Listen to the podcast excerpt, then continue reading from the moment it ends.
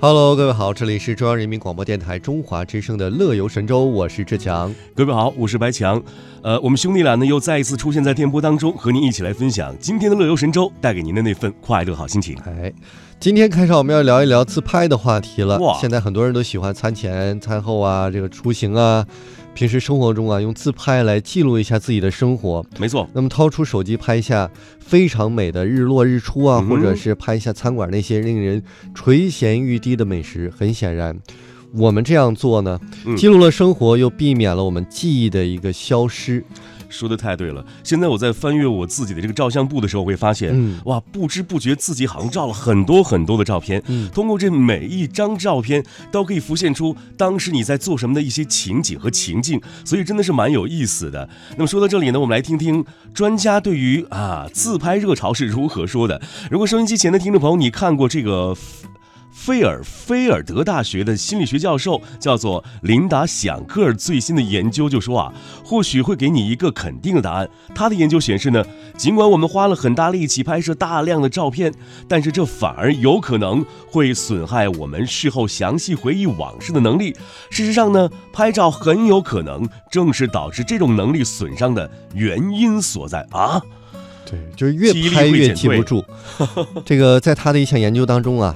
学生们被带的呃带到了一家博物馆里面去参观，嗯，被允许拍摄部分的艺术品，是，但其他的艺术品只能看不能拍。第二天测试显示，这些学生在回忆他们拍摄的作品的时候啊，对细节的记忆能力是比较差的。哦，所以专家就将此称作拍照损伤效应。当然呢，我们从几十年前就开始感受到这个拍照的需求。当时几乎所有的这个西欧和美国的家庭啊，都有一部照相机。但是我们想象着，随着胶片相机逐步演化成数码相机之后，我们的拍摄照片的原因和使用相机的方法，哎，也发生了一个根本性的变化了。这个研究也佐证了很多人的一个观念了，就是摄影主要是用在。已经从纪念特殊事件和回忆家庭生活，转变成了与他人交流和塑造自我身份、强化社会纽带的一个方式。嗯，虽然比较年长的人们呢，使用数码相机的时候，往往将其作为一种记忆的工具，但是年轻一代通常将拍照作为一种交流的手段了。是那你看，有些科学家也说啊，多数的伪记忆专家都会告诉你的，出于种种原因。不精确反而是好事。例如呢，如果你在某个时候啊改变了政治观点，当你回忆过去的时候，或许会认为你的政治观点与现在的更加吻合。我们往往啊把自己想象成一个思想稳定的人，我们总会以更好的方式呢来回忆各种关系。我们回忆自己的时候呢，都会使之更加贴近我们希望成为的样子。有些扭曲更有助于我们获得幸福。哎，这就是有点自欺欺人的感觉了啊。那么呢，研究应该保持什么样的拍照频率呢？据说啊，除非你是专业人士，需要每天拍照啊，否则建议就最好来限制拍照的次数，而且呢，要更有选择性了，以便使用更少的潜在成本来获得更多的收益。嗯，所以科学家们的建议是，如果你在度假，而且非常喜欢那儿的美景，那就拍几张照片。然后把相机呢好好放在一边，来好好的享受美景。之后可以回顾并整理照片，然后打印出来，再花一些时间跟其他人分享这段美好的回忆。嗯，那么这些都有助于帮我们来保持鲜活的记忆。嗯哼，也非常谢谢这个科学家们给我们的提醒啊！也希望大家在记录一些美好瞬间的时候，多用记忆力，少用照片，对不对？对，不要说这个旅行当中我们带了一个相机单反，又沉又重，然后忽略了跟家人、跟朋友的。交流时间，没错。好了，说了这么多，接下来呢，我们来听一首好听的歌曲。歌曲过后，马上开始今天的乐游之旅吧。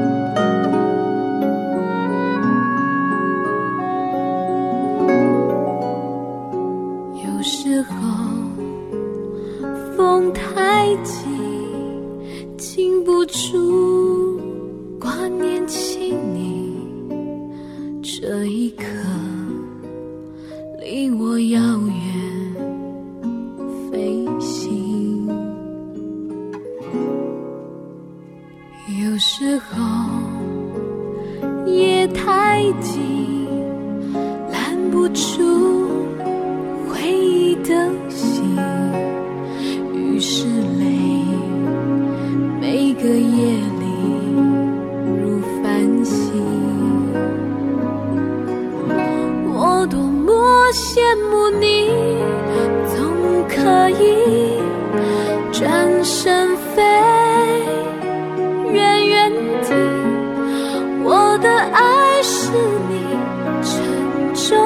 心里满足你追寻梦的决心。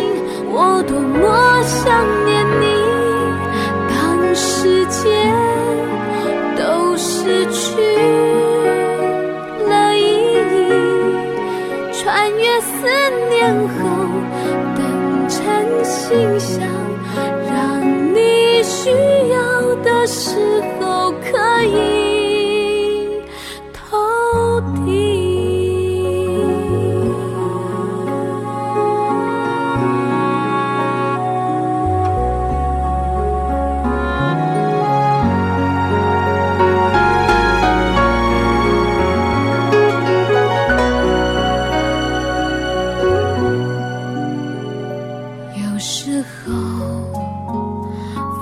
太急，禁不住挂念起你，这一刻离我遥远飞行。有时候夜太静，拦不住回忆的心。的夜里如繁星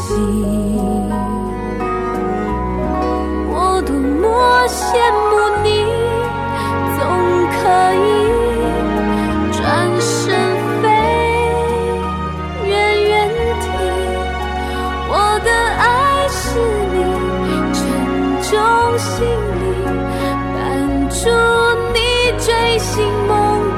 缺席，我多么想念。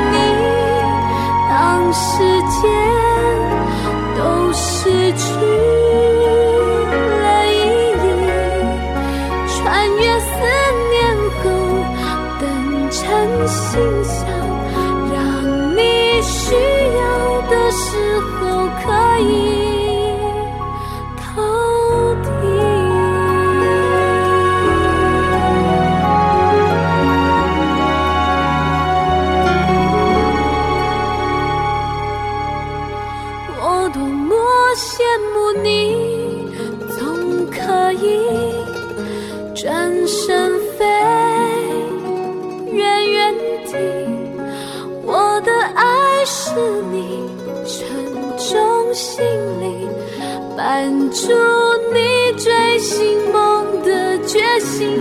我多么想念你。